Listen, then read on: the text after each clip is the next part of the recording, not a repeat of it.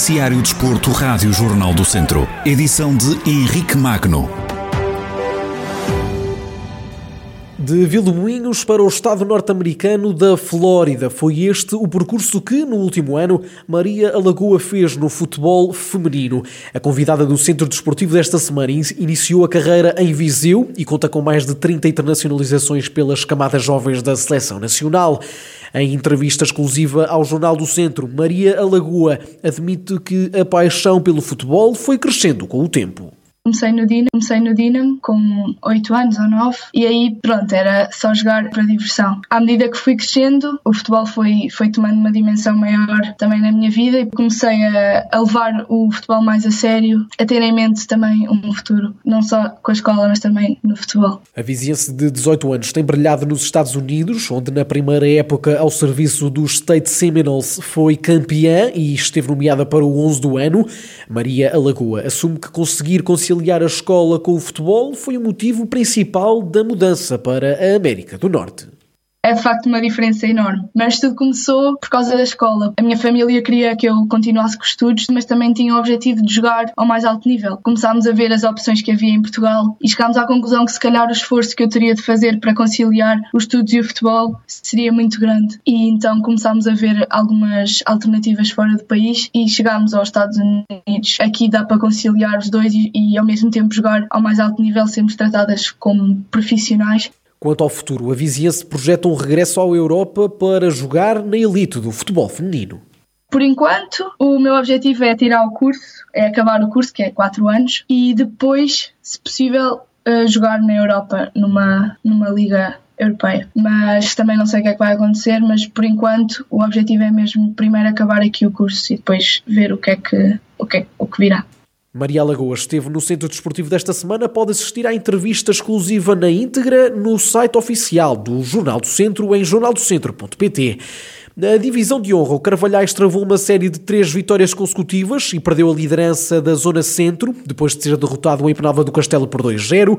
Fernando Pinto, treinador do Carvalhais, falou de um jogo entre duas boas equipas, mas marcado pelos erros de arbitragem que condicionaram o resultado. Um bom jogo de futebol. Na primeira parte dominámos o, o, o Penalva, foi um jogo onde nós tivemos uh, muito jogo ofensivo, mas não conseguimos marcar gols. Na segunda parte, o jogo resume-se a dois erros seguidos da equipa de arbitragem, onde marca um penalti contra o Carvalhais um penalti inexistente porque é um lance fora da área, provavelmente 2 metros, e nesse mesmo lance que me marca um penalti expulsou um jogador e o jogo resumiu-se a isto. Ficámos desorientados, a equipa perdeu a cabeça porque foi um lance injusto e não é um lance verdadeiro.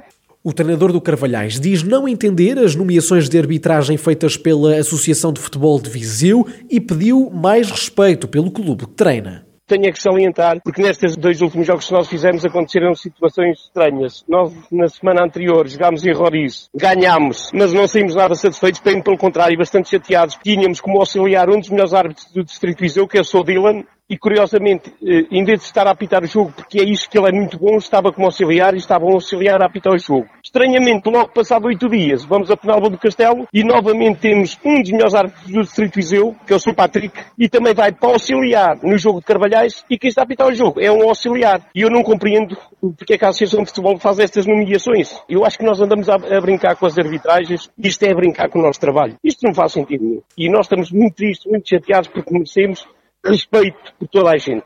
Fernando Pinto demonstrou ainda o desagrado dos jogadores depois da derrota do último fim de semana frente ao Penalva do Castelo.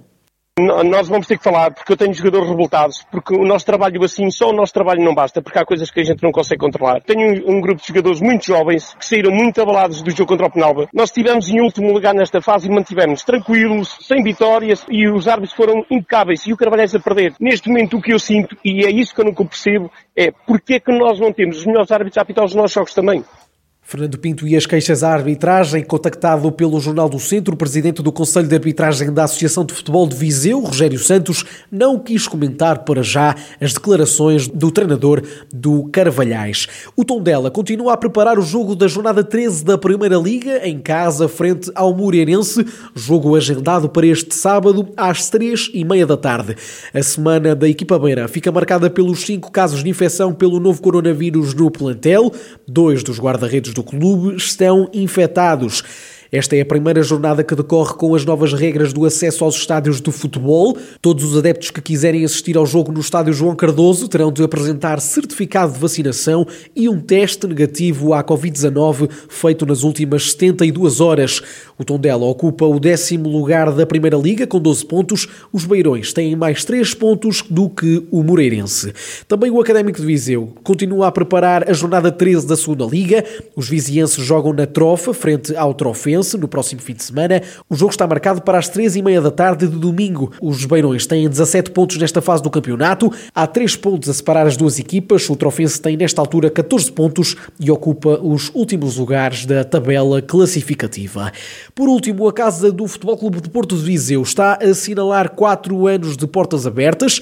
Em declarações à Rádio Jornal do Centro, André Valente, presidente da casa, teme que algumas pessoas deixem de ir ao futebol por causa das novas regras de acesso aos estádios que obrigam a apresentação de um teste negativo além do certificado de vacinação. Eu acho que por um lado é positivo porque, pronto, havendo esse controle geral, acho que vai ser bastante bom eh, para, para, controlar os novos casos, ou possíveis novos casos, e até depois fazer com que eles diminuam. Agora, relativamente à ida, por exemplo, à nossa casa, ou ida aos estádios, obviamente que isso vai ter algum impacto, como já teve no passado, no passado recente, em que as pessoas depois se retraíram um pouco mais. O Presidente do Foco do Porto tem alguma visita prevista para, para a casa do Foco do Porto aqui em Viseu, não? Para já não. Nós, por acaso, tivemos com o Sr. Presidente há pouco tempo, na altura em que o Foco do Porto jogou com o Tondela, voltamos uh, a pedir aquilo que, que, que, nós na casa e todos os vizienses nos têm pedido, que é, voltamos a falar novamente na inauguração da casa, que a nossa casa já tem, já tem quatro anos, mas nunca foi inaugurada pelo, pelo Futebol do Porto. Mas sentem apoio institucional e carinho por parte da direção do Porto? Sim, sim, sim, sim, sim, isso sempre.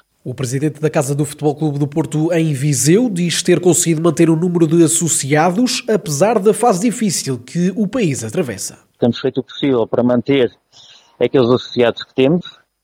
Uh, infelizmente, pronto, houve alguns que, que acabaram por, por, se perder agora não só com a pandemia, mas por simplesmente até por, por vontade própria, uh, mas, mas de qualquer forma conseguimos ainda manter grande parte dos associados. Relativamente aos uh, novos sócios, pronto, nós temos publicitar, temos tentado passar a palavra entre os sócios da casa e amigos e simpatizantes do Porto para que consigamos trazer cada vez mais pessoas para a casa. E felizmente temos conseguido pronto, eh, temos incrementado o nosso número de sócios. As pessoas têm acompanhado com algum entusiasmo tudo que, tudo que a casa tem feito, isto agora a nível particular da, da nossa casa. André Valente, presidente da Casa do Futebol Clube do Porto em Viseu, que está a assinalar quatro anos de portas abertas.